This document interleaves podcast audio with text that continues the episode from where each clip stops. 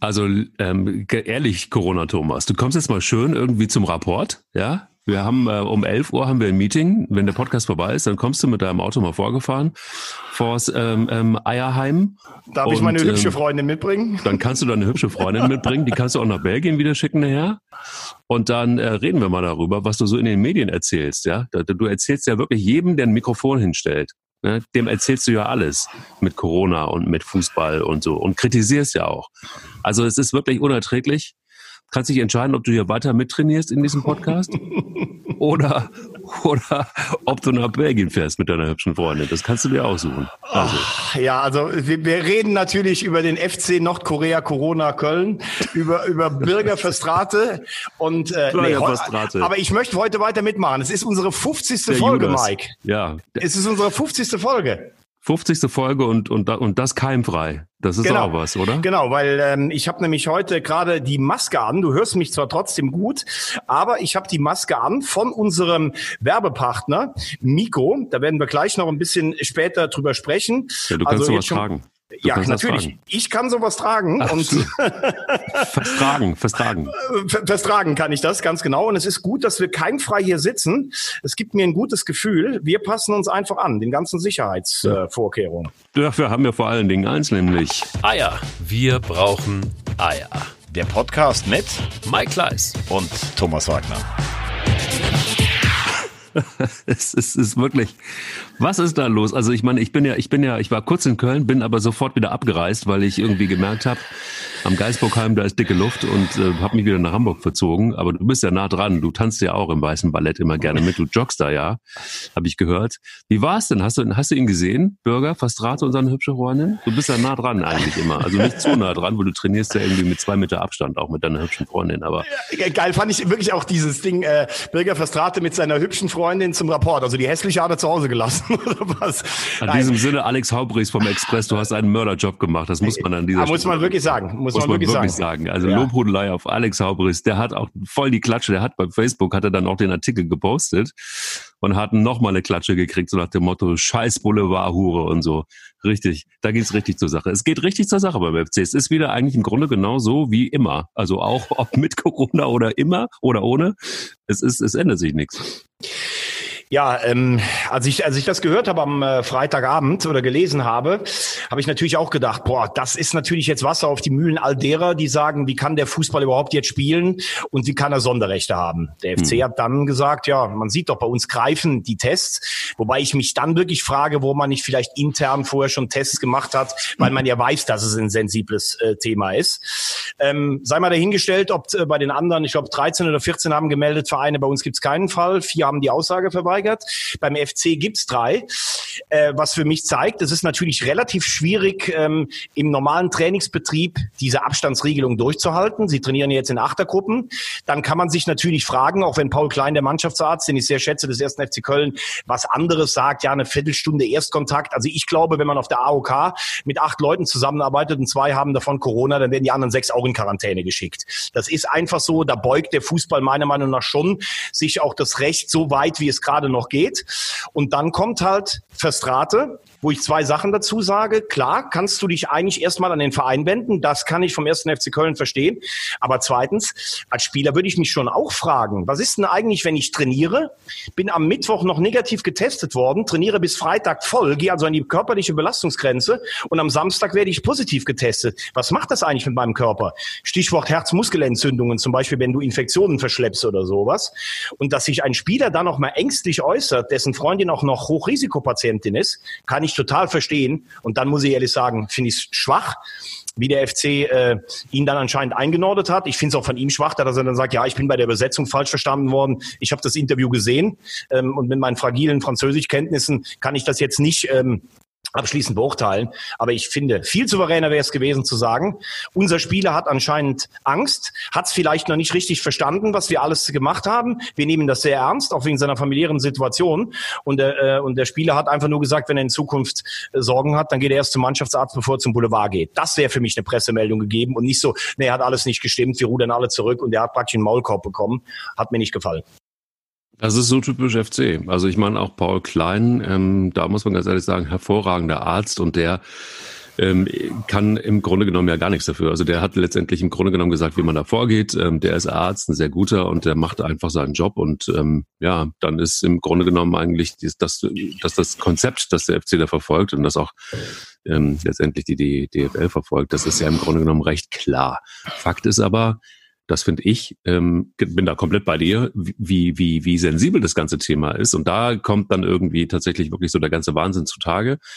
Ähm, zeigt sich, wie dann auch Mitarbeiter des ersten FC Köln, auch aus der Kommunikationsabteilung, dann plötzlich in den sozialen Netzwerken öffentlich sich mit Medienleuten anlegen ähm, und dann äh, aufeinander einschlagen, beziehungsweise auf die Medien, dann sind ja natürlich wieder die Medien sind natürlich wieder schuld, ist ja klar, ähm, die darüber berichten und die letztendlich einfach auch kritisch darüber berichten, weil sie kritisch darüber berichten müssen. Denn ähm, klar ist natürlich, dass die, die Lunte ist ja deshalb kurz, weil es einfach um wahnsinnig viel Geld geht. Und dass dann natürlich der eine oder andere Kommunikationsmensch auch beim FC durchdreht und äh, sich dann öffentlich tatsächlich anlegt mit Medienleuten, das zeigt so die ganze ähm, Aufgeregtheit, die in dem Thema steckt. Würde ich jetzt auch nicht überbewerten. Was ich aber krass finde, ist, angeblich gibt's ja sonst keine, kein Corona in der Bundesliga. Und das ist sowas, wo ich dann so denke, so, oh Leute, ganz ehrlich, tut mir einen Gefallen, ähm, äh, packt doch einfach mal aus. Also ich finde, so auch diese, diese, diese ganze Geheimniskrämerei, ja, von einem Plan der DFL, von dem man lange nicht wusste, wie sieht der eigentlich aus, nicht kommuniziert richtig.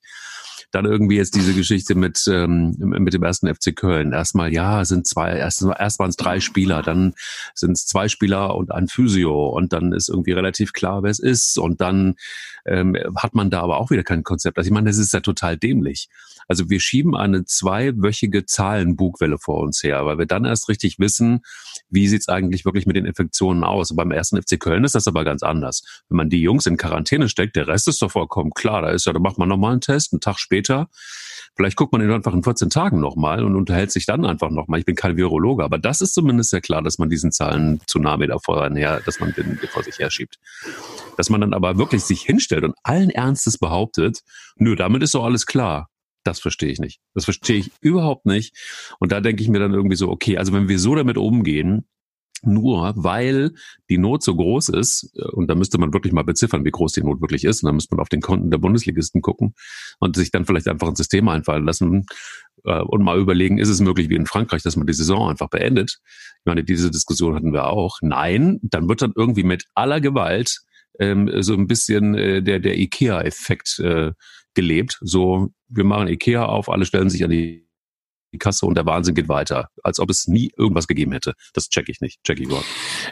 Ja gut, also du hast jetzt sehr viele Aspekte angesprochen, ähm, die alle für sich interessant sind. Ähm, ich versuche mal das ein oder andere so ein, so ein kleines bisschen vielleicht abzuhandeln. Also erstens mal ist natürlich die Frage, die können wir später auch nochmal erörtern. Wenn wir jetzt abbrechen, was heißt das denn für den Fußball und die anderen Sportarten zur neuen Saison? Denn wenn du jetzt abbrichst, dann kannst du sehr schlecht eigentlich im September vielleicht sagen, wenn vielleicht die Zahlen immer noch latent sind, ähm, äh, ja, dann sollen wir jetzt anfangen oder nicht? Und dann ist vielleicht der ganze Sport, der natürlich auch ein bisschen Zerstreuung Abwechslung gibt, ist dann vielleicht tot und wird nicht mehr ausgeführt. Das wäre die eine Frage. Zum Zweiten, ähm, ich finde schon auch von den Vereinen ein bisschen naiv. Es wurde ja extra dieser Passus eingefügt, ähm, dass die Namen der Spieler oder der Physios oder die ähm, im Umfeld sind, extra nicht der Presse genannt werden, sondern nur dem Gesundheitsamt. Es ist aber auch klar, dass Fans und Boulevard natürlich wissen wollen, welche Spieler sind denn das? Ist das mein größter Star, der jetzt fehlt für zwei Wochen oder ist das ein Nachwuchsspieler? Beim FC wurden ja auch schon Namen spekuliert, möchte ich mich jetzt gar nicht dran beteiligen, aber jetzt sind die Vereine halt sauer, dass der Boulevard nachforscht. Wer könnte das denn gewesen sein? Und das kann ich nicht verstehen, weil es naiv ist zu glauben, dass da nicht nachgeforscht wird.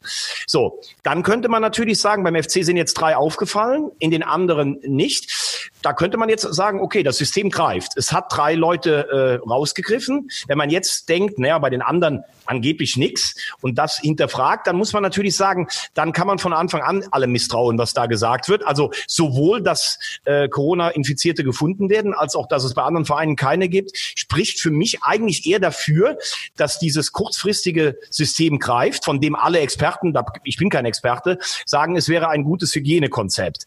Fakt ist aber auch, dass da natürlich ein paar medizinische Begriffe drin sind. Also angeblich ist es ja so, wenn du, Mike, als Feuerwehr von Baden-Baden mich abkriegst, kriegst von mir Schweiß über, ich hab's und du hast es dann aber noch, äh, du hast es zwar irgendwie irgendwie schon bei dir im Körper, dann ist es aber wohl anscheinend noch nicht eine Stunde später, dass du direkt den nächsten wieder anstecken kannst, sondern das geht wohl erst anderthalb oder zwei Tage später das ist ja so diese neue Regelung, weil sich ja sonst alle fragen, genau wie du gerade, äh, warum kann denn einer eigentlich, der vielleicht angesteckt ist und wird erst zwei Tage später wieder getestet. Ne? Ansonsten muss man einfach sagen, und das ist, glaube ich, das Befremden auch in der Gesellschaft. Ich habe das letzte mit einem Kumpel verglichen. Ich mache ja so gerne so Kneipen-Olympiaden, so Kneipen drei, fünf oder zehn Kampf. Da bin ich ja sehr, äh, sehr erfahren und auch sehr ehrgeizig drin.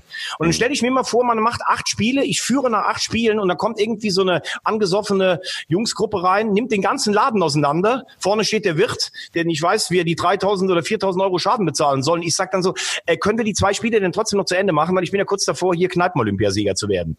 So benimmt sich meiner Meinung nach ein bisschen der Fußball im Moment, mit dem, ja, also wir müssen ja spielen. Wir haben eine gesellschaftliche Verantwortung und sonst sind wir alle pleite. Und jetzt wird bitte mal hier aber alles so weit ausgeschöpft, wie es geht. Und das hinterlässt, glaube ich, bei vielen Menschen ein komisches Gefühl, obwohl ja auch ich sage, ich möchte, dass weitergespielt wird, das ist auch mein Beruf.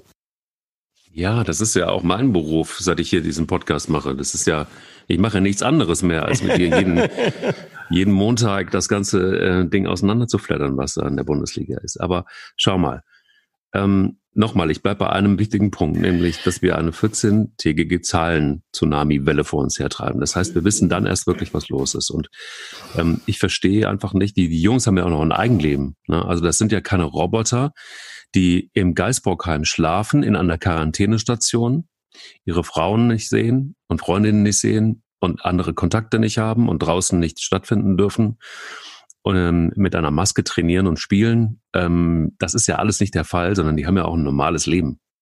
Das ist das eine. Das andere ist, dass sie dann recht eng aufeinander sind. Beim Training, äh, Körperkontakt, es ist ja auch die Achtergruppen und wie viele Gruppen es auch immer sein mögen. So, dann ist doch die Wahrscheinlichkeit relativ hoch, dass irgendwo in der Bundesliga einfach Corona stattfindet. Und die Frage, die sich mir stellt, ist, warum geht man da so beschissen mit um? Man kann doch ganz einfach sagen, wir sind genauso dran wie alle anderen auch, wie jedes andere, von mir aus auch wie jedes andere Unternehmen. Und dementsprechend müssen wir uns überlegen, wie das dann aussieht.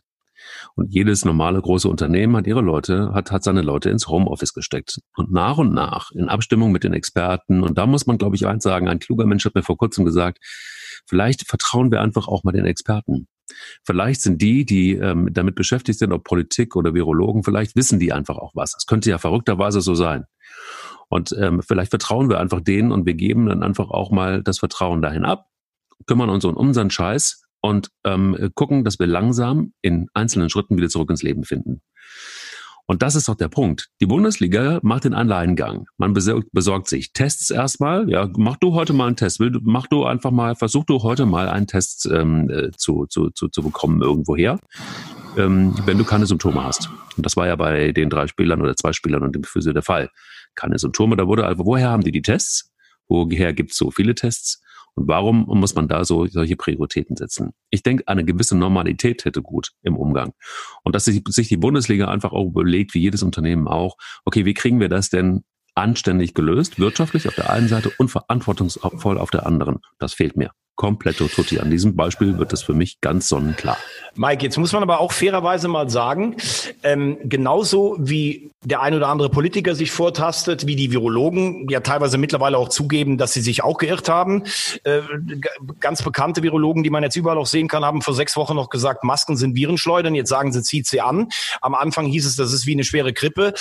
Da, da mache ich denen überhaupt keinen Vorwurf, weil niemand weiß über dieses Virus genau Bescheid. Das ist ja auch das, was ich am Anfang gemeint habe. Niemand weiß ja auch, was das Virus mit den Spielern macht, wenn du zwei Tage trainierst, obwohl du es schon in dir hast. Das finde ich auch nicht ganz ungefährlich, wenn ein Virus noch nicht auserforscht ist. Und wir beide haben uns ja auch vor acht Wochen noch teilweise konträr darüber unterhalten, weil wir es anders eingeschätzt haben. Ähm, Testkapazität ist eine gute Frage von dir. Ich finde, ähm, die Lufthansa ist kurz vom Ende und überlegt gerade, was können wir denn überhaupt machen? Die Reisebranche, die Restaurants, jede Branche. Und wenn der Fußball ähm, finanziell einerseits die Macht hat zu spielen, andererseits aber darauf angewiesen ist, finde ich, kann man ihm auch nicht den Vorwurf machen, ja, die Handballer und Eishockeyspieler äh, können nicht spielen und ihr spielt, weil dass sie mehr Geld vom Fernsehen bekommen, das ist nicht die Schuld der Fußballer.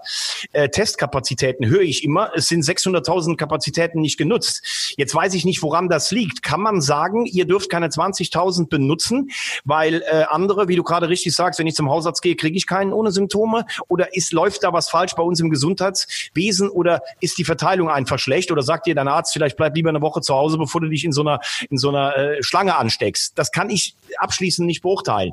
Nur was ich sagen kann, und der FC scheint ja, wie ich heute Morgen gelesen habe, jetzt fast diesen Weg zu gehen, weil sie ja wohl in ein Kölner Hotel gehen und praktisch in Quarantäne ähnlichen Zuständen da wohnen. Das ist für mich das, der größte Schwachpunkt an diesem System der DFL gewesen. Es soll mir doch keiner erzählen, dass diese teilweise jungen Spieler verzichten auf den Kontakt zu ihrer Putzfrau zu Hause oder zu irgendeinem Date, was sie haben, weil sie Fußballer sind und weil die Mädels sie anhimmeln. Glaubt denn wirklich jeder, dass die sich zu Hause dann hinsetzen und alle die Quarantänevorschriften oder wie du hast es richtig gesagt, da kommt einer nach Hause, da kommen die Kinder aus der Schule wieder zurück. Das ist doch klar, dass die Spieler sich, wenn sie das öffnen, wenn sie das Leben weiterleben, auch irgendwo anstecken und dann auch untereinander. Und das wäre, glaube ich, der Supergau, wenn du nach jedem Spieltag sagst, oh, wir haben gerade 38 Fälle in der Liga, weil die sich untereinander angesteckt haben. Also wenn alle schon sagen, wir müssen zu Ende spielen, weil sonst Vereine pleite gehen. Ihr übrigens als Spieler müsst auch jetzt in dieser schwierigen Situation euren Vertrag erfüllen, wie eine Krankenschwester oder der beim Rewe auch nicht gefragt wird, aber muss. Dann musst du sie auch fünf oder sechs Wochen in Quarantäne stecken, damit zumindestens untereinander oder, oder damit zumindestens die Gefahr minimiert minimiert ist, dass man sich von außen ansteckt und nur unter sich bleibt. Das ist dann scheiße für die, weil die sechs Wochen im Hotel sind, aber ich sehe gar keine andere Möglichkeit. Das war ja übrigens auch ähm, das, was sie in England und Italien schon geplant hatten, wobei in Italien geht die Tendenz ja eher dahin, die Saison abzubrechen und in England gucken sie jetzt, wie die Deutschen das machen. Puh. Puh, kann man da nur sagen. Ich würde sagen, wir ziehen uns als wir gehen in die Werbung und ziehen uns eine Maske auf. Das passt aber eigentlich ganz gut, oder? Also, es klingt halt irgendwie ein bisschen komisch, wenn man diesen Masken anhat. Aber ähm, ganz ehrlich, ich habe sie auch bestellt bei miko-masken.de. Äh, da klingt die Stimme, Stimme, also wenn ihr so klingen wollt wie ich, dann zieht sie an. Das klingt dann auf jeden Fall so. Oder ihr klingt so wie Thomas Wagner, dann klingt es so. Ich habe sie jetzt, ich habe sie nämlich jetzt gerade mal hochgezogen. also ich finde das äh, eine ganz äh, tolle, äh, ja auch kreative Idee, weil ähm, der Inhaber Miko äh, ist eine Abkürzung Michael Kohlbecher, der hat äh, da hat ja mit Masken auch nicht gehandelt und hat aber dann reagiert. Äh, diese Masken, wie gesagt, super, weil wenn wir jetzt wieder rausgehen, können wir uns nicht anstecken, können dann auch nächste Woche wieder unseren Podcast machen. Und neben den Masken ähm, hat dieses Inhaber geführt geführte Full-Service-Geschäft oder diese Agentur, die seit 98 übrigens besteht. Ähm, ihr könnt da mal reinschauen bei www.mico-online.com. Die haben eigentlich alles zu bieten, was eine Firma braucht. Werbeartikel, Corporate Fashion, Caps, Arbeitskleidung. Und ähm, wenn man immer so sagt, Full-Service-Agenturen, muss man in dem Fall sagen, das ist wirklich so wer ihn äh, kennt oder wenn man ihn sehen würde, ein wirklich mächtiger Mann, der einfach, wenn der sagt, ähm, ich mache was für dich, mein Kunde, dann fährt der überall hin. Kommt aus der Vulkaneifel, ähnlich wie ich, auch ah, ein, Ge auch ein Geysir. Daran liegt das, daran ja, ja, liegt das. genau. Aber der hat die Power, der fährt nach Köln, dann fährt der im nächsten Moment nach Frankfurt und der besorgt dir einfach alles. Das sind so, weißt du, du kennst doch Leute, wenn du früher gesagt hättest, boah, ich habe am Samstag ein Date und mir fehlt das, das und das, wer kann mir das denn besorgen? Dann hätte der das für dich gemacht. Also, einfach mal auf die Seite gehen, www miko-online.de oder direkt miko-masken.de. Dann ist man A gut geschützt, kommt gut durch die Zeit und wenn man Sachen braucht, wie Werbeartikel oder sonst was für seine Firma, auch für die Zeit nach Corona, ist man dort auch an der besten Stelle. Ja. So. Wenn wir, übrigens, schon, wir, wir, werden heute 50 übrigens, Mike. Wir werden heute 50. Das ist wirklich ein, ein, ein, also wirklich trotz dieses Virus und trotz allen Unwegsamkeiten, es ist wirklich ein unfassbare, eine unfassbare Zahl. Also es passt gut zu meinem, zu meinem Alter. Du bist ja noch ein junger Schlumpf irgendwie, aber ähm, aber ich bin Pass mal auf, ich werde, ich bin 48, ich werde nächstes Jahr 50. Ich finde, das ist eine Zahl, die macht mir einfach Angst. Ja. Und wenn ich, ein, wenn ich einen Wunsch hätte zu meinem 50. möchte ich mit 50 einmal von diesen dann 365 Tagen so aussehen wie Mike Kleiss. Ich glaube, es würde über mich zusammenbrechen, weil man ja ganz ungeahnte neue Möglichkeiten hätte. Aber während du jeden Tag mal kurz, ich sehe dann immer bei dir bei Facebook oder bei WhatsApp, ah, gerade 20k abgerissen und dann äh, diktierst du uns auch noch in unsere gruppeninterne WhatsApp, äh, in unseren Chat, die Themen des Tages, während ich morgens bei sechs Kilometer schon vier Stunden nachschwitze. Aber irgendwo, ja, in jedem Anfang wohnt ein Zauber inne. Ne?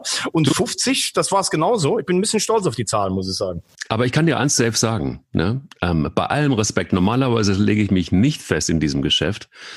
Aber was ich sagen kann, ist, ich werde niemals für den ersten FC Köln spielen. Achso, das hat Marc André Testegen gesagt. Ja, ja. boah, du ja. bist echt ein Fußballgott. Ja, Thomas ja. Wagner Fußballgott, das ist nicht zu fassen. Es ist nicht zu fassen. Ja, aber ein gutes, ich habe das, ich habe das Interview äh, gesehen und gehört. Ähm, bemerkenswert. Äh, Testegen ist ja schon so ein reflektierter Junge und ich glaube, das war jetzt, bevor jetzt alle FC-Fans auf dem Baum sind. Ich finde, sowas ist auch völlig okay. Der kommt aus der Jugend von Mönchengladbach, genauso wie ein Spieler wie Lukas Podolski früher gesagt hätte, ich hätte nie für Gladbach gespielt. Das zeigt ja auch, man nimmt trotz aller Frotzelei und sowas den, den, den Gegner, den Erzrivalen irgendwie ernst. Und ich meine, das kannst du ja als Testegen, wie, wie willst du das deinen Leuten in Gladbach erklären, wenn du irgendwann beim FC spielen würdest. Wobei es im Moment auch nicht realistisch ist, dass man von Barcelona zum Weißen Ballett vom Rhein ähm, wechselt. Wobei man ja sagen muss, im Juan Gamper Pokal in den 80er Jahren hat der FC ja Barca zweimal richtig filetiert, auch im UEFA Cup. 4-0 im Camp Nou gewonnen. Der FC im Europapokal. Ja, Junge. Alter, es ist nicht zu fassen. Du brauchst, du brauchst diesen, diesen Vulkan, diesen Geist hier aus der Vulkaneifel einfach nur noch anzuschubsen. Und schon äh, ist es wirklich so Maske auf oder Max Maske ab. Es ist der Sprudel einfach. Das Aber sag mir mal eins, du bist doch jemand, der wirklich auch auf, auf, auf, ja, du stehst doch schon noch darauf, dass man nicht so stromlinienförmig ist. Also einer hat für mich diese Woche Eier gehabt. Timo Na. Werner sagt von sich aus einfach mal mit den Bayern ab. Du sagst den Bayern ab und sagt, ich habe eigentlich mehr Bock aufs Ausland. Ja. Ja. Wie findest du das? Ja, Eier halt, ne? Also wir brauchen Ja. Eier. Und, und wenn einer die hat, dann ist es Timo Werner. Nein, ich finde es mega cool deshalb, weil er ja, jemand ist der, das ist ja eher so ein ruhiger Typ, sehr besonnen irgendwie und das zeigt sich jetzt auch wieder. Normalerweise, wenn der FC Bayern ruft, dann ist er und, und auch spätestens mit dem Gehaltscheck winkt, dann sind ja sofort alle da. Und ähm, er macht damit auch so ein bisschen Schluss mit dieser, mit dieser furcht, fürchterlichen Mechanik. Das ist ja das, was dich immer auf Zinne bringt. Nämlich, dass die Bayern einfach nur mit viel Geld irgendwelche Talente wegkaufen oder wirklich einfach gute Spieler aus der Bundesliga, die die Bu- Bundesliga erstmal leer kaufen und wenn da nichts mehr ist, dann auch ins Ausland gehen. Da bin ich sowas von auf Zinne. Absolut. Und ähm, du, und da muss ich ganz ehrlich gestehen, hat er nicht nur Eier, sondern hat er einfach ein gesundes Selbstbewusstsein, weil im Ausland musst du auch erstmal bestehen können. Da gibt's ja Ligen, die sind deutlich stärker als die deutsche. Und ähm, die Angebote hat er, soll er doch machen. Ich find's gut. Wie findest du's? Äh, übrigens, ganz kurz, während wir hier diesen, während wir diesen Podcast aufzeichnen, kommt gerade die Meldung rein, also Montagmorgen, die zweite Testreihe beim Weißen Ballett ist negativ. Kein weiterer Corona-Fall. Ja, jetzt machen wir das einfach im Grunde genommen auch nächste Woche nochmal und dann in 14 Tagen nochmal. Und dann Ja, gucken die wir werden ja eigentlich jetzt nach dem Konzept alle zwei bis drei Tage getestet. Ja, ja, klar. Ja. Bin gespannt. So, Wenn ähm, auch nur noch einer da, ich sag dir, wenn auch nur noch einer positiv da wird oder zwei, dann wird's einen Tsunami in der Bundesliga geben. Und dann äh, bin ich echt mal gespannt, wie man dann reagiert. Aber hey, soll ich dir was sagen? Wenn wir 50 feiern, lass uns mal Corona irgendwie auf die Seite packen. ganz genau, jetzt bleiben wir ganz kurz bei Timo Werner noch. Du hattest mir eine Frage gestellt. Ja, wie, ich ähm, find's gut. Wie findest du's, habe ich gesagt. Ja, also äh, da, da gibt's ja gar keine Frage. Da wäre ich jetzt wirklich auf Zinne gewesen. Also allein das Angebot abzugeben für Upamecano, jetzt den Abwehrchef der Leipziger, dann Werner ist natürlich auch Teil der Bayern-Taktik, die so alt ist wie, wie ich und so alt wie die Bundesliga. Wenn mir jemand zu gefährlich wird, dann kaufe ich ihm einfach den besten Spieler weg, obwohl ich ihn vielleicht selber gar nicht brauche. Angefangen bei Kalle Del Haye damals äh, Anfang der 80er Jahre von Borussia Mönchengladbach äh, bis äh, Mar Mario Götze, den Pep Guardiola nicht wollte, der wollte Neymar und die Bayern haben ihn trotzdem gekauft, um Dortmund mal zu zeigen, so Jungs, jetzt habt ihr zweimal Meisterschaft gewonnen, habt uns im Pokalfinale zerlegt, seid in der Champions League auf die Pelle gerückt, jetzt äh, zeigen wir mal, wo der Bachtel den Most holt.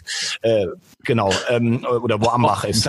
So, und ähm, bei Leipzig war es halt mit Upamecano so und bei Werner muss ich wirklich sagen, finde ich insofern bemerkenswert, er wurde immer gehandelt, die Bayern hatten wohl im letzten Jahr ein Vorverkaufsrecht für 25 Millionen, finde ich wenig Geld. Ich habe allerdings hier auch im Podcast gesagt, ich finde, Werner passt von seiner Spielart die sehr auf Schnelligkeit, auf Konter ausgelegt ist, gar nicht unbedingt zu den Bayern und als zweiter Mann hinter Lewandowski würde zu wenig Spielanteile bekommen. Ich finde, er hat aber einen enormen Schritt unter Julian Nagelsmann nochmal gemacht. Ich meine, für das Geld, für 25, jetzt sogar würde er für 50 gehandelt.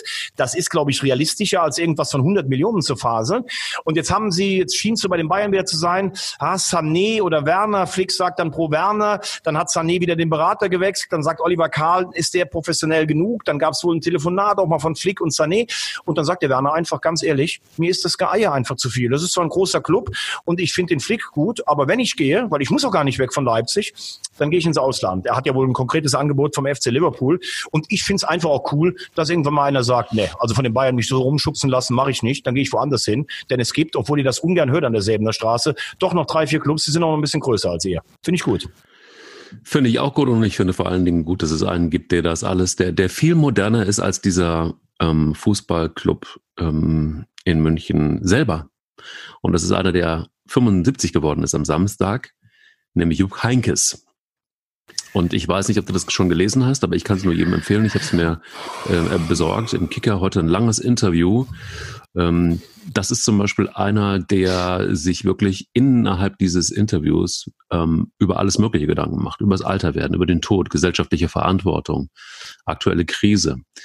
Ähm, und er hat zum Beispiel auch einen Satz in diesem in diesem Interview gesagt, dass ähm, fand ich irgendwie ähm, also sinngemäß nach dem Motto, ja, also er braucht die Medien nicht mehr unbedingt ähm, Uli Hoeneß zum Beispiel. Uli gewöhnt sich offenbar an dieses neue Leben hin und wieder äußert er sich öffentlich, was ich gut finde, weil er es sehr positioniert tu gut tut. Mittlerweile, Punkt, sagt er, ist aber auch ähm, eher mild, altersmilde geworden, wie mir scheint. Er hat etwas geschaffen, was keiner sonst im Fußball erreicht hat. Also würdigt ihn, aber sagt, ähm, er fehlt mir überhaupt nicht diese Öffentlichkeit. Ich äh, gehe lieber mit Kano spazieren und äh, gebe ihm ein paar Leckerli und mach Sitzplatz und so. Ähm, großer Typ, finde ich, und ähm, sagte auch, eigentlich müsste ich bei einer Klimademonstration mitmarschieren. Also er macht sich über die ähm, wirklich zeitgemäßen Themen Gedanken. Und ähm, finde ich gut, ich fand den immer schon gut. Und ich fand den immer auch tatsächlich, du, du siehst ihn ja so ein bisschen kritischer, glaube ich. Aber ähm, tatsächlich war das, was er so außerhalb des Fußballs von sich gibt, ich nicht unbedingt unklug. Also ähm, im Kicker ist wirklich, ein, also ich mache jetzt also mal bewusst Werbung für den Kicker, weil es wirklich ein tolles Interview ist. Das Interview habe ich auch gelesen, finde es ein sehr äh, nachdenkliches, sehr gutes äh, Interview. Ähm, ich finde, Jupp Heynckes, äh, ich fand ihn auch im, im persönlichen Umgang immer angenehm, weil er tatsächlich im positiven Sinne einer der alten Schule ist. Also der kommt hin, der gibt dir die Hand, der nennt dich beim Namen, das stelle ich mir unter einem richtig guten Umgang vor. Ich habe nur, ähm, und das meinst du jetzt vielleicht mit kritisch, ich habe nur gesagt, wenn man heute so, wenn man heute über Jupp Heynckes redet, dann hat man ja das Gefühl, alle reden so darüber, als wenn der 37 Titel gewonnen hat und nie was Falsches gemacht hat oder, oder immer schon so war, wie er heute ist. Und da habe ich gesagt, das stimmt ja nicht so ganz. Äh, er, hat, er hat damals angefangen in Gladbach, hat dort gut gearbeitet, war aber ein total verbissener, verkrampfter Trainer, der jede Form von, von Kritik oder Nachfrage total, war dann total sauer, war angefasst. Er hat sich eine Souveränität angeeignet, die trotzdem manchmal auch noch bröckelig war, weil er natürlich so erfolgsbesessen ist. Und das musst du auch sein, um ein sehr guter Trainer zu sein. Dann war er bei den Bayern, ist dort zweimal Meister geworden ist aber dann auch entlassen worden, nach einer übrigens Niederlage gegen die Stuttgarter Kickers. Das kommt einem auch schon vor wie aus ein Märchen aus Tausend und einer Nacht. Hat dann äh, bei Real mit einer Riesentruppe die Champions League gewonnen, ist aber in der Meisterschaft nur Vierter geworden und hat dann auch so ein paar Stationen gehabt. Eintracht Frankfurt, vielleicht die beste Mannschaft Anfang in der 90er. Da hat er Gaudino, Jeboa und Okocha suspendiert und die Talfahrt der Eintracht mit eingeleitet. Schalke, ganz schlechten Mittelplatz belegt. Gladbach taumelt er dem Abstieg entgegen. Das muss man halt auch alles sehen, weil heute heißt es immer nur so, ja, der hat mit Bayern und Real die Champions League gewonnen. So, der hat sich dann weiterentwickelt. Bei Bayern dreimal Zweiter, das hätten wahrscheinlich wenige überlebt, hat dann das Triple im nächsten Jahr geholt, weil die Mannschaft für ihn das Feuer gegangen wäre. Ähm, Lobeshymnen auf Uli Hoeneß. Du weißt, das sehe ich immer so ein bisschen zwiegespalten. Klar hat Uli Hoeneß viel erreicht. Klar hat Uli Hoeneß unheimlich viel Gutes auch getan. Klar ist aber auch, wenn Jupp Heinkes jetzt sagt, naja, der Fußball muss darüber nachdenken, wo wir hingelaufen sind. Ich finde es gut, wenn Uli Hoeneß sich äußert, dann sage ich, naja gut, also als Bayern München und Uli Hoeneß bist du sicherlich auch in Deutschland sehr beteiligt daran, dass das alles so eine Dimension angenommen hat, finanziell. Wir hatten dieses Ding Anfang der 2000er, als Leo Kirsch 40 Millionen den Bayern schwarz bezahlt hat und sie dafür als Strafe zwei Millionen bezahlt haben. Da bin ich auf Zinne bei sowas. Die Champions League vorangetrieben, Super League, bei Bayern die Pläne mit unterstützt. Das hat doch auch alles dazu geführt. Auch äh, andere Vereine, wir haben es eben gesagt, teilweise äh, leer gekauft, damit die Konkurrenz nicht stark genug ist. Also deshalb finde ich das immer so. Das wäre so gewesen, als wenn äh, Kaiser Nero früher gesagt hätte, ich muss die Feuerwehr im alten Rom so ein bisschen äh, stärken. Also da, äh, wenn Jupp Heynckes dann Uli Hoeneß lobt, dann hat das immer zwei Seiten der Medaille. Trotzdem, was Hönes jetzt gerade im Moment grundsätzlich sagt, ist richtig. Und wenn Jupp Heynckes als Elder Statesman das sagt, dann bin ich in, als, als kleiner Podcaster 1b, würde das nie kritisieren. Tolles Interview von einem Trainer, der wahnsinnig viel erreicht hat und sich im Laufe der Jahre, finde ich, auch menschlich richtig gut entwickelt hat. So, wie huldigen wir denn äh, den Mann, der 24 ist, bei Manchester City noch einen Vertrag bis 30. Juni hat, bis 2021? Und wenn wir schon bei Bayern sind, dann ist es doch vollkommen klar, dass wir auch über Leroy Sané reden müssen. Dieses Theater, ähm, Brazzo will ihn, ähm, dann gibt Stimmen, die sagen, hm, der ist noch gar nicht so weit, ähm, Ablösesumme wird eine wesentliche, ähm, wird eine wesentliche, äh, wird ein wesentlicher Faktor sein, so muss man sagen ähm, Theater ohne Ende. Das geht ja auch schon ein bisschen länger so. Das ist ja schon fast wie ein Virus, das, das äh, sich die ganze Zeit so durchzieht beim FC Bayern. Was ist da los? Und wird das jetzt was oder wird es nichts? Warum kann man das nicht einfach mal sagen? Ja, keine Ahnung, weil sie sich selber wahrscheinlich nicht einig sind. Wir haben hier schon ganz oft über die Philosophie gesprochen. Wo will ich denn überhaupt hin? Ich find's halt auch, weißt du, wenn auf der einen Seite der Oberpatriarch vom Tegernsee sagt, ey, wir müssen uns alle mal ein bisschen beruhigen, es gibt keine großen äh, Einkäufe und dann sagt Brazzo, naja, ah wir bleiben ein Käuferclub, wir holen einen Superstar und einen ein überragendes Talent. Das konterkariert das ja auch ein bisschen. Das verstehen die Leute dann auch nicht so richtig. Ich verstehe aber auch, dass Salihamidzic sagt, ey, ich muss hier eigene Akzente setzen bei all diesen Alpha-Tieren, Rummenige, Kahn, Jahren äh, der noch was sagt, Heiner, der auch kommt, da muss ich mich auch positionieren, kann ich irgendwie verstehen. Ich weiß es nicht. Die Frage ist doch eigentlich, sagst du als Bayern München, wir wollen für ein gewisses System stehen, wie es jahrelang mit Robben und Ribéry war. Wir machen die, äh, die, wir machen die Flügel stark. Dann brauchen wir einen Spieler, dann würde Sané sicherlich hervorragend passen als ein Dribbler für die linke Seite. Oder sagst du, weil Hansi Flick hat sich das ja auch ausbedungen, äh, ich möchte einen Spieler, der zu mir passt. Und da muss der Trainer erstmal sagen, sehe ich den so stark? Und dann musst du als zweites irgendwann mal sagen, passt der ungefähr in unser System? Beides würde ich von meiner Sicht würde ich sagen, das passt. So einen Flügelstürmer kannst du immer gebrauchen, zumal Coman und Gnabry oft verletzt sind. Ich glaube auch, dass Flick den hinbekommen würde, weil ich glaube, er kann ganz gut mit solchen Spielern. Und ich meine, jetzt mal ganz ehrlich, ähm, dass der dann, was hatte der letzte Mal für so ein weißes Fell an der Sané? Ich glaube, die Jacke hat 50.000 gekostet. Ja gut, die Jungen, äh, ganz ehrlich, wenn ich so viel Kohle hätte, hätte ich, vielleicht so, hätte ich vielleicht so einen Scheiß auch mal gemacht. Ja, dann nimmst du den irgendwann. Komm, du hast doch den Schrank voll mit so einem Zeug. Ja, ja, klar, natürlich. aber ich habe damals immer Proto mit Netto verwechselt. Aber, aber du, ganz ehrlich, dann müsste man vielleicht einfach mal, müsste man einfach mal sagen, Junge, ist vielleicht nicht so glücklich in der Öffentlichkeit. Aber das hat ja auch, äh, Mike, da sind wir uns ja, glaube ich, einig drüber. Bei ihm wird kritisiert, dass er so eine Jacke anzieht. Wenn Neuer, ob, ob es jetzt vier oder fünf Jahre gefordert hat, ob es 19 oder 20 Millionen sind, da wird gesagt, oh, das ist der Kapitän der deutschen Nationalmannschaft. Also davon muss ich mich als Verein auch so ein bisschen frei machen. Ich würde denen grundsätzlich verbieten, drei Tage Kurztrips nach Dubai und so eine Scheiße wie goldene Steaks fressen. Das würde ich meinen Spielern eher äh, verbieten, weil es einfach ein schlechtes Zeichen in solchen Zeiten gibt, dass der da hinjettet. Und ich würde einfach sagen, pass auf, zieh deine Jacke einfach so an, aber nicht, wenn du zum offiziellen Trainingstermin kommst. Also ganz klare Nachfrage. Sané ist überragend, ist Nationalspieler, ist Deutscher. Wenn ich Bayern wäre, ich würde ihn mir kaufen. Aber lass uns doch mal ganz kurz nochmal rüber gucken so ungefähr 700 Kilometer weiter nordwestlich äh, zu Borussia Dortmund, die ja eigentlich der erste Verfolger sind. Ja, Lucien Favre sitzt eigentlich immer noch bei dir, da auf deinem äh, auf deiner Couch? Lucien hat äh, noch nicht geklingelt heute. Das irritiert mich. Normalerweise müsste er eigentlich jetzt schon um diese Uhrzeit schon da sein und mir ein Paket vorbeibringen. Das, auf das warte ich irgendwie dringend. Äh, es ist ein Haargel, äh, wen es interessiert. was man, was man als Fußballspieler halt eben so braucht, als äh, Feuerwehr des SC Baden-Baden. Früher braucht man einfach jede Menge, nicht nur Eier, sondern auch Haargel. Wir brauchen Haargel.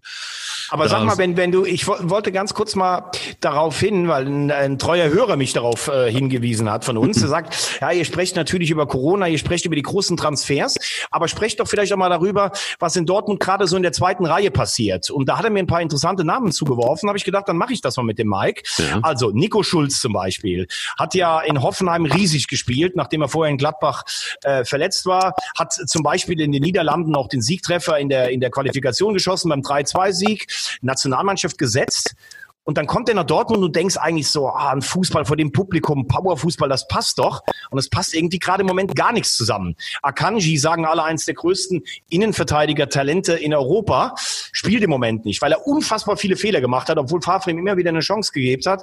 Mo Dahut im Mittelfeld, alle gesagt, boah, der kommt von Gladbach, das könnte passen, weil der vielleicht ein bisschen schneller als der Weigel ist, spielt auch kaum. Ähm, Warum glaubst du, oder kannst du es mal erklären, weil du immer so ein bisschen auch so eine psychologische Ansicht hast, Warum klappt sowas nicht, wo du sagst, Verein geil, Spieler geil, das müsste passen und es passt dann irgendwie nichts? Oder ist in Dortmund einfach die Konkurrenz zu groß? Beides würde ich sagen. Also ich finde, in der Tat ist es so, dass die, das hast du ja ganz oft ähm, erlebt. Ähm, mein, eins meiner Lieblingsbeispiele ist ja zum Beispiel auch ähm, Kevin Vogt. Ne? Also beim, ja. beim ersten FC Köln boah, ja, da kam man dann irgendwie, ich glaube, der kam vorher aus Augsburg und genau, Bochum. war dann tatsächlich auch, ich glaube, drei Jahre beim FC und ähm, spielte dann aber auch irgendwann keine Rolle mehr und kriegte dann die Kapitänsbinde bei Hoffenheim. Also es ist ja jemand, der der, der, der ein guter Fußballer ist und auch ein, einfach ein solider Recke, muss man echt sagen. Und da hat einfach die Chemie besser gepasst. Bei Nico Schulz, guck ihn dir an. Das ist halt auch ein, ein, ein Spieler, der, der braucht Raum der braucht vor allen Dingen braucht er auch ein bisschen Spotlight. Der ist ein, ist ein Techniker, der ist, der braucht ja, der braucht einfach wirklich viel Raum. Den hat er in Dortmund, glaube ich, einfach nicht. Da ist die Konkurrenz zu stark und da ist das Spielsystem, glaube ich, auch ein anderes. Das ist kein, das, das ist viel, hm, wie soll ich sagen, ähm, das ist vielleicht zu körperlich auch. Das ist auch zu, also ich finde ihn, ich, ich erlebe ihn immer als sehr filigran. Ich weiß nicht, wie du siehst. Ich sehe den nicht, sehe den nicht jetzt als den, den, den, den Brecher. Ähm, Nico Schulz meinst du jetzt, oder? Ja. Und ja, ich glaube, dass er, dass er, dass er einfach da, er ist dazu, der braucht einfach einen, eigenen, eigenen, ein eigenes Podest. Und wenn er das nicht hat, das meine ich gar nicht so in Sachen Wertung oder so oder, oder, oder Arroganz oder überheblich, sondern um den, das ist ein Spieler, um den musst du dich kümmern. Mit dem musst du aber das ist arbeiten. ja, aber das ist ja eigentlich, das sagen ja alle, dass Favre eigentlich ein Trainer ist, der total mit den, mit den, mit den Spielern arbeitet. Und ich glaube, der hat auch so gedacht, weil er hat ja unheimlich äh, Zug zum Tor und viel Tempo. Ähm, spielerisch weiß ich jetzt gar nicht so. Ich glaube, als Typ ist er auch eher so ein, so ein ruhigerer Typ. Da kommst du aus Hoffenheim, wo du dich dann festgespielt hast, wo alles eine Spur kleiner ist kommst du nach Dortmund und da sitzt du plötzlich in der Kabine und da sitzt halt ein Reus und da sitzt halt ein Emre Can ähm, und äh, da sitzt ein Mats Hummels, äh, ja, ein Axel Witzel. Und dann denkst du erstmal, puh, hier ist aber echt eine, das ist aber puh, würdest du dann sagen, das ist aber jetzt hier nochmal eine andere, eine andere Wertung. Und dann muss man natürlich auch sagen, hängen Spieler natürlich auch damit äh, zusammen, wie man in die Saison kommt. Er war irgendwie am Anfang verletzt, dann gab es Diskussionen und dann hat ja irgendwann Favre auch umgestellt auf Dreierkette, spielt jetzt hinten also mit Sagaduso praktisch auf der halblinken Seite und dann Guerrero, super Fußballer, Europameister mit Portugal. Das ist ein spielerisch starker Spieler und dann fängst du an zu zweifeln. Und der Schulz braucht, glaube ich, zum Beispiel äh, absolutes Selbstvertrauen für sein Spiel. Und dann stehst du dann nach einem halben Jahr und denkst, ey, da haben doch alle gedacht, das passt so gut zusammen. Auch deutscher, junger Nationalspieler, Tempo und es passt gerade im Moment gar nicht. Und dann ist für die Spieler immer die Frage, werfen sie zu schnell die Flinte ins Korn oder sagt er, okay, erstes Jahr bisher nicht gut gelaufen, ich greife im Sommer nochmal an oder laufe ich da weg? Bei ihm ist natürlich jetzt die Frage, bei Hertha Jungstar, bei Gladbach hat es nicht funktioniert, bei Hoffenheim hat es super funktioniert, in Dortmund hat es auch nicht so funktioniert. Schafft er das bei großen Traditionsvereinen wie Gladbach oder, oder Dortmund oder braucht er eher ein ruhigeres Umfeld? Das ist die Frage. Und bei Akanji, um das als letztes noch äh, zu sagen, war es vielleicht so, da haben alle gesagt, sagt, ja, das ist der Innenverteidiger der Zukunft in Europa, dann macht er mit 21, also der hat, glaube ich, in der Hinrunde alleine sechs, sieben haarsträubende Fehler gemacht und Favre stellt ihn immer wieder auf. Jetzt hat er ihn irgendwann mal nicht mehr aufgestellt. Jetzt finde ich, ist das ein entscheidender Schritt in seiner Karriere. Macht er sich darüber Gedanken, versucht er 100 Prozent, vor allem im Kopf, das was Hummels zum Beispiel schafft, immer abzurufen oder muss er auch irgendwann einen Verein wechseln? Interessante Frage, die wir weiter beobachten werden. Einer der ja so ein bisschen strittig ist und der aber auch zur zweiten Reihe gehört, jetzt mittlerweile eigentlich aber auch zur ersten Reihe seit der Erlaubnis, ist äh, Mokoko. Was hältst du eigentlich von dieser ganzen Diskussion um Mokoko? Ja, da geht's ja darum, dass äh, der DFB oder die DFL haben sich jetzt geeinigt, dass du eine Ausnahmegenehmigung auch für 16-Jährige schon haben kannst. Ich bin ganz ehrlich, ich habe die Aufregung nicht so ganz verstanden, weil wenn du wirklich einen 16-Jährigen, der spielen kann, das kommt ja in einem Jahrzehnt vielleicht zweimal vor. Ähm, du wirst ja jetzt nicht extra 16-Jährige spielen lassen, nur um diese Regel aus, äh, auszutesten oder aus, aus äh, zu loten. Mokoko ist sicherlich ein Naturtalent, auch körperlich. Gab es ja immer wieder Spekulationen, ob er älter ist oder nicht. Ähm, das will ich überhaupt nicht negativ meinen, weil der ist halt schon sehr, sehr weit entwickelt. Ähm, guck dir mal an, Messi hat mit 16 gespielt in Spanien, Rooney hat mit 16 gespielt in England. Die haben beide überragende Weltkarrieren hingelegt. Also, ob du jetzt 16 bist oder 17 und dir Berater, Mädels, Kohle, Porsche, alles den Kopf äh, verdreht, ich weiß nicht, wenn du ein stabiles Umfeld hast, glaube ich, schaffst du das mit 16 genauso wie mit 17. Und Mokoko, was hat er jetzt, glaube ich, wieder 34 Tore in 20 Spielen, ist halt körperlich ein Naturereignis. Ich finde es gut, dass sie ihn ranführen, aber Bundesliga ist natürlich dann nochmal ein anderes Kaliber, als wenn du nur in deinem Jahrgang allen körperlich über, überlegen bist. Ich habe ihn spielen sehen, auch in einem Spiel mal hier ähm, ähm gegen den FC im Franz-Krämer-Stadion. Ich traue es ihm absolut zu, aber wir wissen natürlich alles, schau Shinan Koch, da hieß es, es ist der beste Fußballer seit zehn Jahren, der in Deutschland hochgekommen ist. Äh, jetzt ist er zuletzt irgendwie bei Hertha, hat Paul Dada gesagt, hat keine Einstellung. Die Bayern haben ihn damals für 2,8 Millionen aus Gladbach gekauft. Karriere kaputt. Das gibt's natürlich auch so. Aber grundsätzlich finde ich, dass er spielen kann, finde ich gut. Ja, gut, ich meine, der wird am 20. November erst 16. Ne? Also im Moment ist er noch 15. Ja. Und das war ja so ein bisschen einfach auch die Diskussion. Ähm, und dazu kommt, dass er eine Historie hat, da, ja, da muss man sich dann halt irgendwie überlegen, wie geht man mit solchen Spielern um. Ich finde es immer ganz gut, kennst mich jetzt ein bisschen, dass ich denke, lass uns doch einfach mal den Menschen angucken. Und wenn du als Zwölfjähriger in der U17 von Borussia Dortmund ähm, und für die deutsche ähm, U16-Nationalmannschaft spielst, dann ist es vielleicht einfach auch schon mal eine Zeit, dass man drüber nachdenken muss über so einen Spieler. Und so ein Lucien Favre, ähm, der hat immer noch nicht geklingelt, verdammte Axt, wo bleibt mein Harvard ähm, der hat gesagt, ähm, wir haben einen Plan mit ihm. Wie auch immer dieser Plan aussieht, aber er hat jetzt schon einen Plan mit Mokoko. Ja, und also ich glaube, wenn, äh, wenn Lucien Favre, der kann jetzt wahrscheinlich bei dir nicht gerade ähm, klingeln, weil der so viel Spaß auch an diesem Kleingruppentraining hat. Fußhaltung, wie stellst du dich gegen eine Flanke, wie äh, beim Einwurf, der macht ja der hat ja für alles, der liebt ja Detailarbeit. Also wenn es einen richtigen Trainer bei einem Spitzenverein gibt, dann ist es sicherlich äh, Favre für Mokoko. Und du sagst es natürlich richtig. Der ist seit er zwölf ist, eigentlich wird er als Wunderkind betitelt.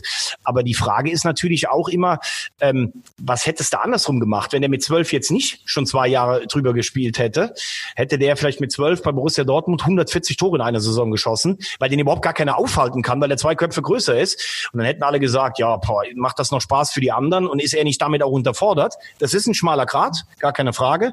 Und es wird darauf ankommen, wie sie mit ihm arbeiten. Aber da muss man sagen, in Dortmund sind viele junge Spieler schon erfolgreich rausgekommen. Und ich habe das Gefühl, dass sie mit Lucien Favre da jemand haben, der ähm, der auf jeden Fall ein Händchen da drauf hat. So, ich gucke übrigens auf die Uhr. Wir werden immer länger, habe ich das Gefühl, in den, in den Corona-Zeiten. Ne? Wir haben ja noch nicht mal mit der Europameisterschaft angefangen. Wir haben noch nicht mal mit der Europameisterschaft Geil. angefangen und einen Wechsel, einen Sommerwechsel, den finde ich besonders cool übrigens. Ähm, weiß nicht, also wir haben ja beide irgendwie eine gewisse Affinität zum ersten FC Kaiserslautern. Definitiv. Und wir gönnen es letztendlich auch jedem Lauterer, wenn er aus der dritten Liga in die erste Liga wechseln kann. Und das ist Lennart Grill. Ähm, weiß nicht, ob du es mitgekriegt hast. Der hat äh, bei Leverkusen unterschrieben.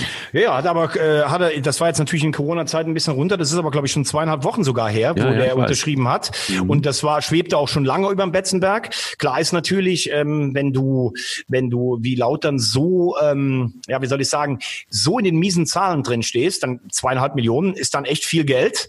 Äh, Leverkusen, wie man wie man das kennt, immer ein gutes Auge für die Marktlage, haben äh, finde ich mit mit Radetzky einen erstklassigen ersten Torhüter. Jetzt wollen sie einen jungen zweiten machen und Grill selber. Ich habe ihn oft gesehen in der letzten und in dieser Spielzeit. Ähm, der muss schon noch einen Sprung machen. Also sowohl körperlich, auch er hat, er hat gute Anlagen, aber du hast jetzt zum Beispiel auch gemerkt, Abstiegskampf mit dem FCK, was ja immer noch eine Drucksituation ist, der hat auch relativ viele Fehler gemacht. Also ich sage mal, in diesem Jahr maximal eine durchschnittliche Saison gespielt. Ähm, aber das kann ihm vielleicht gut tun, äh, da äh, zu reifen in Leverkusen ein bisschen als Nummer zwei. Der letzte, der Gary Ehrmann Thomas Schule und wahrscheinlich wirklich auch der allerletzte, denn Gary Ehrmann und der FCK, ich glaube, der hat ja jetzt auch Klage dagegen eingelegt. Ist natürlich jetzt auch alles ein bisschen ruhiger geworden wegen Corona. Ich glaube, Gary Ehrmann wird am Betze keine Torhüter mehr ausbilden, was ich irgendwie schade finde, ohne jetzt die Hintergründe der Trennung letztlich alle zu kennen. Ähm, ja, Lennart Grill nach, nach Leverkusen. Win-Win-Win-Situation für Leverkusen, für Lautern und für ihn selber. So sieht's aus. ja, puh. Jetzt haben wir das, äh, haben wir auch mal endlich, endlich wieder diesen ersten FC Kaiserslautern gewürdigt, was auch gut ist. Und wir würdigen jetzt ähm, ein Mann, der zurückgetreten ist. Und zwar war es so, ähm, es lief Toni Schumacher mit Jupp Derwal über den Stadionrasen. Und es war so, dass äh, Toni Schumacher sagte, obwohl ich nicht Raucher war, haben wir eine Zigarette geraucht und wussten, es ist vorbei. Das hört sich an wie, das hört sich an. So wirst du irgendwann zu mir, hoffentlich nach Folge 900, 950 wirst du irgendwann sagen. Ähm, du Thomas, ganz ehrlich, ich habe zwar früher echt hart geraucht, Rothändler, und ich habe echt auch früher mal gesoffen, aber ich bin sowas von asketisch geworden. Aber jetzt brauche ich eine Reval ohne. Ich hoffe, unser Technikchef Thorsten dreht uns eine. Und ich brauche echt einen Korn von unserem treuen Hörer Plauze, weil es ist einfach vorbei. Ja, so war's. Jupp Derwal, 84 in Frankreich. Ja, und es ähm, war auch so, dass Franz Beckenbauer gesagt hat, das war, das war ein, was hat er gesagt? Äh, nachdem äh, Deutschland 0 zu 1 gegen Spanien verloren hat, das war Leichtathletik, aber kein Fußball. genau, das hat er gesagt. Äh, man, man muss ja auch mal, ähm, da siehst du ja auch mal, wie, wie Trainer so, was, was die für eine Entwicklung machen. Also Jupp Derwald trat 78 als Nachfolger von Schön ein, äh, an, nach dem Desaster von Cordoba, hat dann 23 Spiele lang nicht verloren. Äh, Wahnsinnsserie mit dem DFB-Team, wurde mit einer jungen Mannschaft 80 Europameister und 82 Vize-Weltmeister. Auf der einen Seite mit diesem Wahnsinnsspiel äh, gegen die Franzosen in Sevilla, die Spanier rausgeworfen, die Engländer, aber auch mit der Schmach von Giron, dieser nicht abgesprochenen Absprache mit dem 1-0 Deutschland gegen Österreich, wo dann beide auf Kosten von Algerien weiterkamen, mit dem Foul von Schumacher gegen Battiston. Also es war plötzlich wieder da, dieses Bild der hässlichen Deutschen. Und aber ich meine, Europameister und Vize-Weltmeister, das ist ja echt eine saugeile Bilanz eigentlich. Und so, und dann fährst du 84 nach, ähm, nach Frankreich. Übrigens interessant, da haben wir ja äh, erstmal zittern müssen. Wir hatten die Österreicher in der Gruppe, aber vor allen Dingen die starken, starken Nordiren, gegen die wir beide Spiele verloren haben. Und dann gegen Albanien in Saarbrücken. Gerd Strack, einer vom Weißen Ballett, hat uns dann mit dem Kopf in der 81. Minute erst nach Frankreich geköpft. Da ein äh, ziemliches, äh, ja, also gegen die Portugiesen unentschieden gespielt. Dann haben wir gegen die Rumänen gewonnen und es hätte ein Punkt gereicht eigentlich äh, gegen die Spanier. Und dann kam Maceda, der Libero von Real Madrid, stand in der 89. völlig frei vor Toni, macht das 1-0 und wir sind raus, was ja eigentlich völlig untypisch für die Deutschen ist, weil die machen dann eigentlich in der letzten Minute das entscheidende Tor. Dann haben auch die Portugiesen noch gegen die Rumänen gewonnen, deshalb waren wir raus. Ja, und Schumacher, sein Führungsspieler und Jupp Derwal gingen über den Rasen, wie Franz Beckenbauer sechs Jahre später in Rom, aber völlig andere äh, Gemütslage. Und Franz Beckenbauer wurde tatsächlich damals auch von der Bildzeitung so ein bisschen in Stellung geschoben. So, jetzt muss der Deutschland retten. Als Teamchef hat er ja dann später auch gemacht. Ich glaube, Häuptling Silberlocke, also Jupp Derwal, hatte dann auch nicht mehr die, die Energie, sich dagegen zu wehren. Wenn du so angeschossen bist und als Deutschland in einem Turnier nicht das Halbfinale erreichst, dann wird schwer. Wie hast du die Zeit so in Erinnerung? Naja, also ich, ich weiß auf jeden Fall noch, dass, kann mich insofern dran erinnern, dass Jupp Derwell ja richtig rausgemobbt wurde. Und ähm, damals war es auch, ist dann irgendwann noch aufge, aufgeploppt, dass ähm, der damalige DFB-Präsident Neuberger, Erich Ribbeck, eigentlich das schon versprochen hatte, den Job. Genau. Und ähm, ich habe noch mal so ein bisschen geguckt und ich, ich konnte mich dunkel erinnern an einen ganz kruden Satz. Ich habe ihn mal nicht mehr zusammengekriegt von Erich Ribbeck. Er hat mal gesagt, und da habe ich mich damals schon beömmelt, als, als äh, damals 14-Jähriger oder 50, ich weiß nicht, wann er den, den, den Satz gesagt hat. Ähm, er sagte irgendwann mal, grundsätzlich werde ich versuchen zu erkennen, ob die subjektiv geäußerten Meinungen subjektiv sind oder objektiv. Wenn sie subjektiv sind, werde ich an meinen Objektiven festhalten. Wenn sie objektiv sind, werde ich überlegen und vielleicht objektiven, subjektiv geäußerten Meinungen der Spieler mit in meine Objektiven einfließen lassen. Das oh. ist das, was ich mit Erich Rebeck immer verbinde. So also den, den spröden, ähm, äh, das war für mich immer so der Sportlehrer. So der, genau, der, der, der, der graumelierte, gut aussehende preußische Sportlehrer. Voll. Der Mann aber darf man nicht vergessen, 88 mit Leverkusen den UEFA Cup gewonnen hat. Also ihn reduziert man ja heute auf die, dann war er ja später Teamchef, da kommen wir ja später noch drauf, auf die misslungene, völlig misslungene EM 2000. Aber ähm, ich glaube, dass Rebeck ein besserer Trainer war, als man ihn heute insgesamt in der Rückschau sieht. Aber das ist natürlich Wahnsinn. Du hast absolut recht. Diese verquasteten Sätze, mein lieber Gesangverein. Ja. Und was ich, also, was ich immer mit der 1984er EM verbinde, aber ich glaube, das geht irgendwie jedem so, der die irgendwie in irgendeiner Form mitgekriegt hat, war, war das Supertalent, beziehungsweise der Super, nicht Talent, Quatsch, der Superspieler Michel Platini. Ich wollte sein wie Platini und ich hatte, habe hart dafür gekämpft, dass ich ein Trikot kriege äh, der französischen Fußballnationalmannschaft mit dickfett Platini hinten drauf. Ich habe es nicht bekommen, äh, habe geheult ohne Ende, fand es auch richtig scheiße, war aber auch damals richtig scheiße teuer. Ähm, Wenn es damals irgendwie schon Lucien Favre gegeben hätte, der mir eins vorbei hätte bringen können, dann hätte ich es bei ihm bestellt. Aber es war einfach, Michel Platini war der Gott. Der war ja schon vor der, vor der EM der Gott. Und dann wurde er auch noch Spieler äh, des Turniers und äh, hat irgendwie alle wichtigen Tore geschossen. Ich fand's mega. Ich finde den heute immer noch mega. Ja, ähm, also ich finde ihn nicht ganz so mega. Äh, ja, politisch, ja, klar. Okay. Nee, aber äh, also Insgesamt, ja, wie soll ich das sagen? Platini war natürlich ein überragender Spieler, hat aber natürlich auch das WM-Trauma gehabt. Er ist 82 und 86 jeweils im Halbfinale mit Frankreich gegen Deutschland ausgeschieden. Das Turnier 84 zu Hause war sein, das war sein Turnier, war ja auch der erste große Triumph der, der Franzosen, also das erste große Turnier, das sie gewonnen haben. Ähm, Wahnsinn übrigens mit diesem Mittelfeld, mit, mit Alain Giresse, mit Jean Tigana, ja. mit äh, Jean Genie oder Fernandez. Also das war schon eine Riesenmannschaft. Und er hat ja auch den All-Time-Rekord aufgestellt für ein Endturnier, hat neun Tore erzielt bei diesem, bei diesem Turnier, das ja das zweite mit acht Mannschaften war, aber es ist bis heute unerreicht. Ähm, die Franzosen haben gespielt wie aus einem Guss und jede Mannschaft, die ein Turnier gewinnt, hat ja mindestens ein Spiel, wo sie eigentlich kurz vorm Aus ist. Das war im Übrigen gegen die Portugiesen eines der besten Halbfinale, was, Halbfinals, was es jemals gab. Sie lagen, glaube ich, bis sechs Minuten vor Schluss 1-2 zurück, damals in Marseille, in diesem Halbfinale. Und dann hat ähm, Domerck, der Außenverteidiger, hat zwei Treffer erzielt in dem Spiel und Platini hat dann, glaube ich, in der 119. also die Franzosen ins Finale geschossen. Ähm, also diese lässige Spielweise, das kann ich mir natürlich vorstellen, dass dir das imponiert hat. Immer so das Trikot raushängen, diese langen, ungezähmten Haare. Der ist ja, entstammt ja der Jugendakademie von Saint-Etienne, der immer, äh, immer noch französischer Rekordmeister. Da habe ich den mal 81 gesehen, wie die den HSV 5-0 im Volkspark auseinandergenommen haben. Da ist mir Platini halt auch aufgefallen.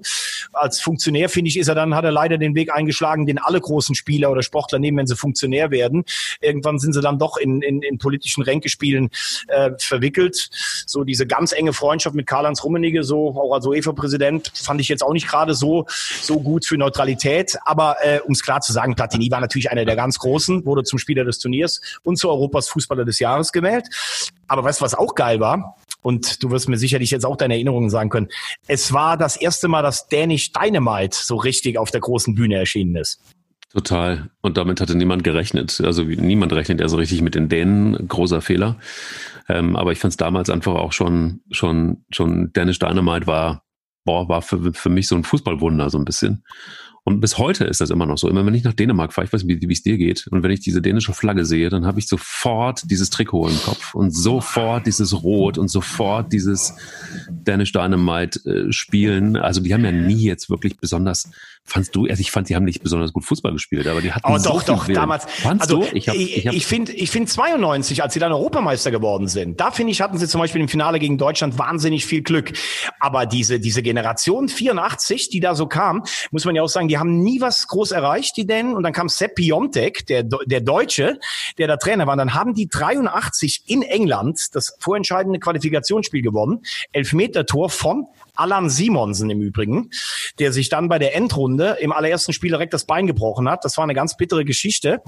Und dann starten die in, ähm, in dieses Turnier und müssen im letzten Gruppenspiel reicht ihnen gegen Belgien ein Punkt, um als Zweiter hinter Frankreich weiterzukommen. Und sie liegen, glaube ich, nach 39 Minuten 2-0 zurück und drehen das Ganze noch.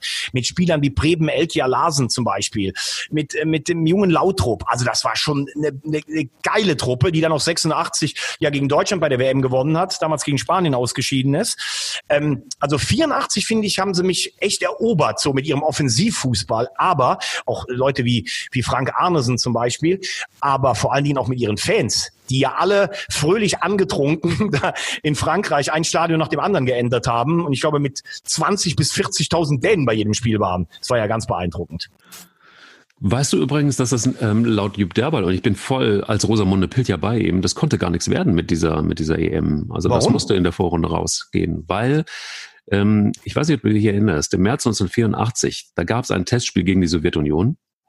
Und ähm, da gab es schon eine richtig heftige Kritik. Und da, und das ist erst hinterher rausgekommen, hat Hermann Neuberger seinen äh, Rücktritt angeboten. Das wurde erst nach der EM bekannt.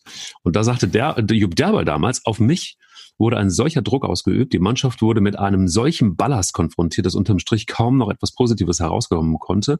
Für mich war es ein vergebliches Ankämpfen gegen das gesamte Umfeld und deswegen wollte ich Konsequenzen ziehen. Das war so der, der ganze Hintergrund eigentlich zum, zu Also er wollte schon im März ab, äh, abtreten, oder? Exakt. Genau, also Okay. Hermann Neuberger hat seinen Rücktritt angeboten und dann kam der Druck auf Derbal und dann war die ganze Mannschaft dann irgendwie Ah, infiziert. okay. Nee, von Neubergers Rückblick äh, muss ich ganz ehrlich sagen, überrascht mich immer wieder. Nee, wu- wusste ich gar, äh, wusste ich gar nicht. Ja, man muss natürlich auch ganz klar sagen, das waren ja noch die alten Strukturen. Ne? Hermann Neuberger, der sicherlich irgendwie viel auch für den DFB gemacht hat, aber der natürlich noch aus einer aus einer ganz alten Zeit kam, der damals den ersten FC Saarbrücken, deinen äh, heimlichen Lieblingsclub, ja auch in die Bundesliga gehoben hat mit einer Quotientenregel, wo heute noch jeder Mathe-Leistungskurslehrer äh, verzweifeln würde. Der 78 ins äh, Trainingslager in, in, in, in Argentinien, in Ascochinga, da wo der Hund begraben, den ehemaligen NS-General Rudel eingeladen hat. Also da gab es ja noch Verwicklungen, unfassbar. Und auch so eine Zeit ging ja dann Mitte der 80er zu Ende. Ähm, hatte wahrscheinlich genug zu tun, konnte Derbar nicht mehr schützen. Und klar, wenn du mal als Bundestrainer, das hast du ja später auch bei, bei Berti Fuchs gesehen, wenn du dann so angeschossen bist, dann wird auch jede einzelne Entscheidung hinterfragt. Denn die Mannschaft war ja eigentlich immer noch gut besetzt, 84. Ich glaube einfach, es gibt dann so Turniere, da ist das Glück auch irgendwann aufgebraucht. Und es gab vielleicht sogar spielerisch viel schlechtere Turniere als 84. Aber es war dann halt in der 89. Minute, als Maceda da stand, war es dann aufgebraucht. Und da war es dann auch konsequent, dass Derwal irgendwann gesagt hat, ich höre jetzt auf. Trotzdem äh, muss man sagen, diese sechs Jahre als Bundestrainer, ein Titel, ein Vizetitel unter dem Strich, auch gerade zu Beginn seiner Ära, viele begeisternde Spiele. Ich würde sagen, der hat durchaus Spuren hinterlassen als Bundestrainer. Und das im Grunde genommen, obwohl so viel dafür getan wurde, dass Deutschland äh, Europameister wird. Adidas hat einen, einen Schuh zur Verfügung gestellt, leichtesten Schuh damals aller Zeiten, 220 Gramm. Dann, ähm, dann gab es zum Beispiel einfach auch so eine kuriose Geschichte, der rumänische Schiedsrichter ähm, Deiner, der ähm, ist ein absoluter Gegner von Maskottchen gewesen und hat die ähm, äh, und ließ drei gallische Hähne aus dem Innenraum vertreiben. Also er war, es, es, es war schon, es war schon alles im Grunde genommen gedeckt für Deutschland. Und trotzdem hat's äh, in der hat's noch nicht mal Drei, drei, äh, die drei gallischen Hähne entfernt. Ich, überragend, überragend. Ich stelle mir gerade vor, wie unser Technikchef Thorsten, du und ich als drei gallischen Hähne hier irgendwie bei uns im Tonstudio rumlaufen. Ja. Aber das, das muss man sich heute mal vorstellen. Ne? Wir haben ja letztes Mal das gehabt in Belgien 72, wo sich die deutschen Fans einfach bei der Nationalen hinter, hinter die Mannschaft gestellt haben. Hier werden Maskottchen aus dem Innenraum, die heute das Wichtigste sind, gefühlt vertrieben. Ach, gute alte Zeit, muss man ganz ehrlich sagen. Gute alte Zeit. Äh, übrigens, ähm, weißt du, das Finale dann 2-0 Frankreich gegen Spanien. Die Spanier, die ja immer mit den Vereinsteams geglänzt hatten, lange nichts auf nationaler Ebene geholt haben, die hatten doch diesen Wundertor, der Luis Arconada. Und der ließ dann in der 50. Minute so einen völlig harmlos geschossenen Freistoß von, von Platini äh, reinrutschen. Ganz traurige Gestalt. Ich weiß nicht, ob du dich daran noch erinnern kannst. Absolut. Der Wundertorwart aus San Sebastian. Absolut, es gab ja im Grunde genommen diese, diese Mannschaften waren ja gespickt eigentlich mit, ähm, mit, mit, ja, mit, mit total guten Köpfen. Du hast es vorhin schon alles aufgezählt. Und ähm, was mich so ein bisschen irritiert hat, war wirklich so, man hat, man sprach von Champagnerfußball. Bei den, bei den Franzosen. Bei den ja. Franzosen. Mhm. Und ähm, äh, da war es ja auch so, das 2-0. Ge- ge- Erinnerst du dich noch, von wem das 2-0 war im, im Finale? Ah, was für ein Name. Bruno Bellone.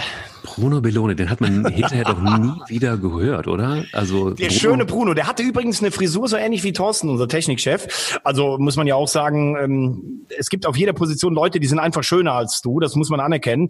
Bei uns im Podcast, also mir, bei mir passiert selten, dass ich zu dritt bin, aber nur äh, Bronze bekomme in Sachen Attraktivität. Aber Bruno Bellone war sicherlich der schönste Franzose, der da rumgelaufen ist. Mit äh, später, zwei Jahre später mit Yannick Stopura, das war auch so einer. Die hatten immer so schön geföhnte vorne im Sturm. Herrlich, Voll. herrlich. Ja, ja, absolut.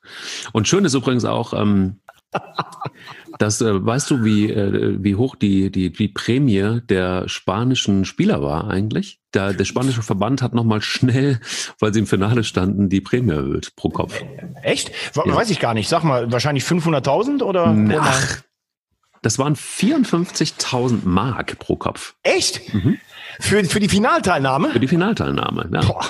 Ganz Ja, krass. Doch, irgendwie schon noch. Also die haben ja schon früher auch alle ganz gut verdient, aber irgendwie haben mir die Summen besser gefallen, muss ich sagen. Ja, ich fand auch. Also es waren vor allen Dingen, also so, so auch überschaubar, ne? Prinzenpark damals ausverkauft mit 47.368 Zuschauern. Irre. Ja. Irre. Übrigens, eine Frage an dich noch. Mhm. Von der portugiesischen Startformation im Halbfinale, dieses, Oh ist, ist gewählt worden zu einem der fünf besten Europameisterschaftsspiele aller Zeiten. Frankreich gegen Portugal. Muss man sich auf YouTube nochmal angucken. Wie viele Spieler der Portugiesen hatten da eine Schnotte? Alle. Ne, neun.